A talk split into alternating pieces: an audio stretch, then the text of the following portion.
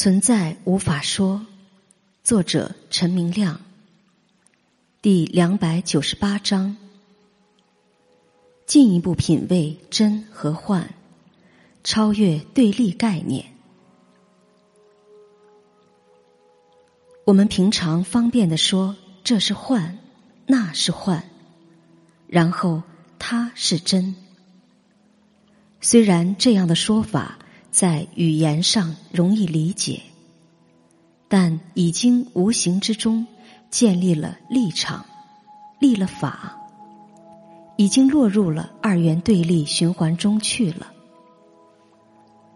我们可以谈真谈幻，但要说明这个说法不是究竟的，因为你还是在企图确定某个情况。企图抓住一个立场，如何化解这个逻辑矛盾呢？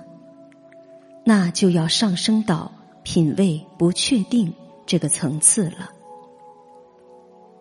现实没有真正的层次，层次也是方便的说法。比如，我们明白了，没有创造，也没有毁灭。我们把这个悟性比喻为第一层次。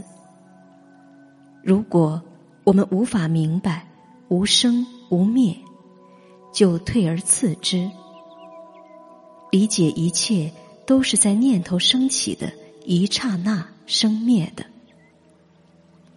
这就是释迦牟尼佛的第一法印：念念生灭无常。我们把这个悟性。比喻为第二层次。别以为释迦牟尼说的就是至高无上的真理了。没有可以说或可以想象的真理，甚至连真理这个思想概念本身都无法确定成立。释迦牟尼仅仅透过不同的说法，指向那不可说而已。当你越来越明白，可以把三法印也甩掉了。同样道理，如果你停留在分辨真和幻之间，是第二层次悟性，不太究竟。虽然不太究竟，但这类逻辑思路容易理解沟通。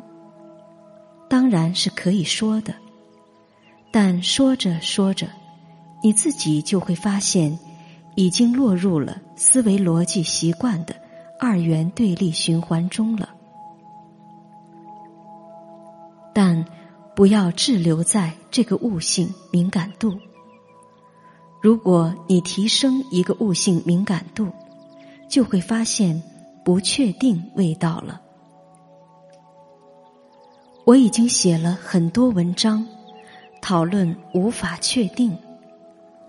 如果你去一般的老师那里，他们很少讨论无法确定，因为悟性还不够的绝大多数人，都希望在思想上确定一个情况。他们很喜欢听到“这就是幻觉，那就是真”这类话。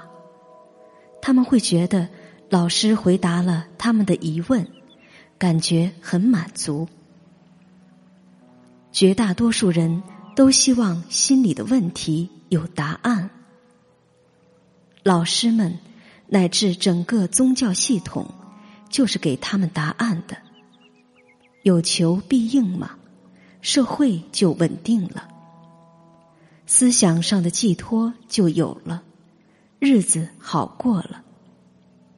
如果老师对他们说一切都是无法确定的，一切都无法说，谁还要来听他的讲座？他们会认为这个老师在卖弄玄虚，故意不讲给他们听明白。当然，也不排除大部分老师会说法。但不一定真明白。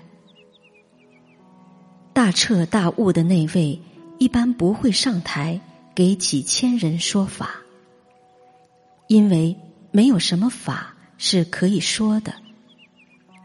如果你问大彻大悟的那位，你是什么？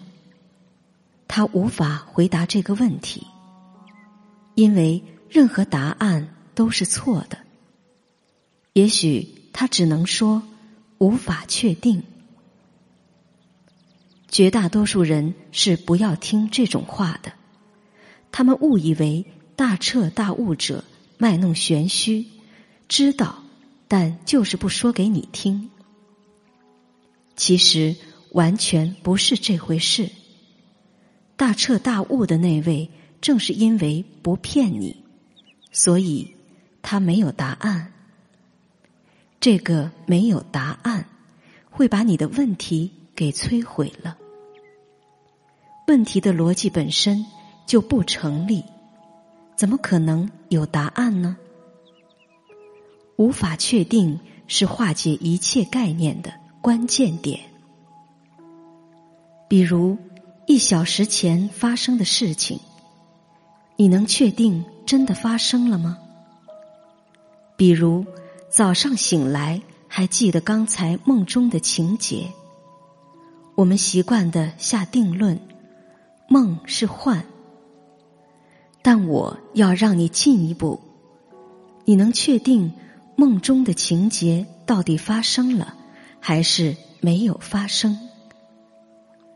刚才在梦里跟你讲话的那个人，在梦中肯定是在的，但现在肯定是不在的。到底是在还是不在呢？比如当下此刻，眼前看到了街道人流。你能确定街道人流真的在那里吗？你能确定街道人流真的不在那里吗？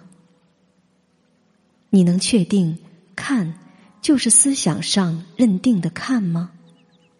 你能确定主观我真的在这里，而客观他真的在远方吗？整个逻辑系统告诉你的情况是值得怀疑的。当我们说意识或经验都是幻觉，这样的说法当然是可以的。但说是说，你能确定什么是幻觉吗？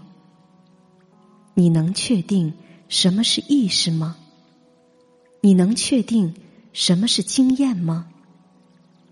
科学家可以告诉你大量的关于意识的知识，这些知识都是关于而已。他们会说意识有这个特征，有那个性质，这些都是关于，但没有一个科学家可以确切的告诉你。意识到底是什么？就像没有人可以确切的告诉你梦是什么一样。反过来，当我们说意识或经验是真的，这样的说法也符合思想逻辑。你确实体验到了意识或经验了吗？如果体验。是一个验证标准，那么被体验到了，就自然的是真的了。但体验是一个标准吗？谁体验了？什么被体验了？你无法深入研究这些问题，因为你越研究下去，越无法抓住被研究的对象是什么了。不但。对象发散了，连谁在研究都发散了。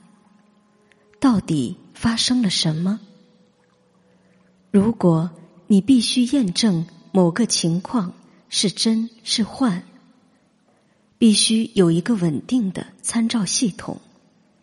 这个参照系统必须是绝对独立的、无条件的、确定得了的。但我们老实的观察一下，现实中有没有任何所谓绝对独立，而且无条件可以确定的参照物呢？完全没有。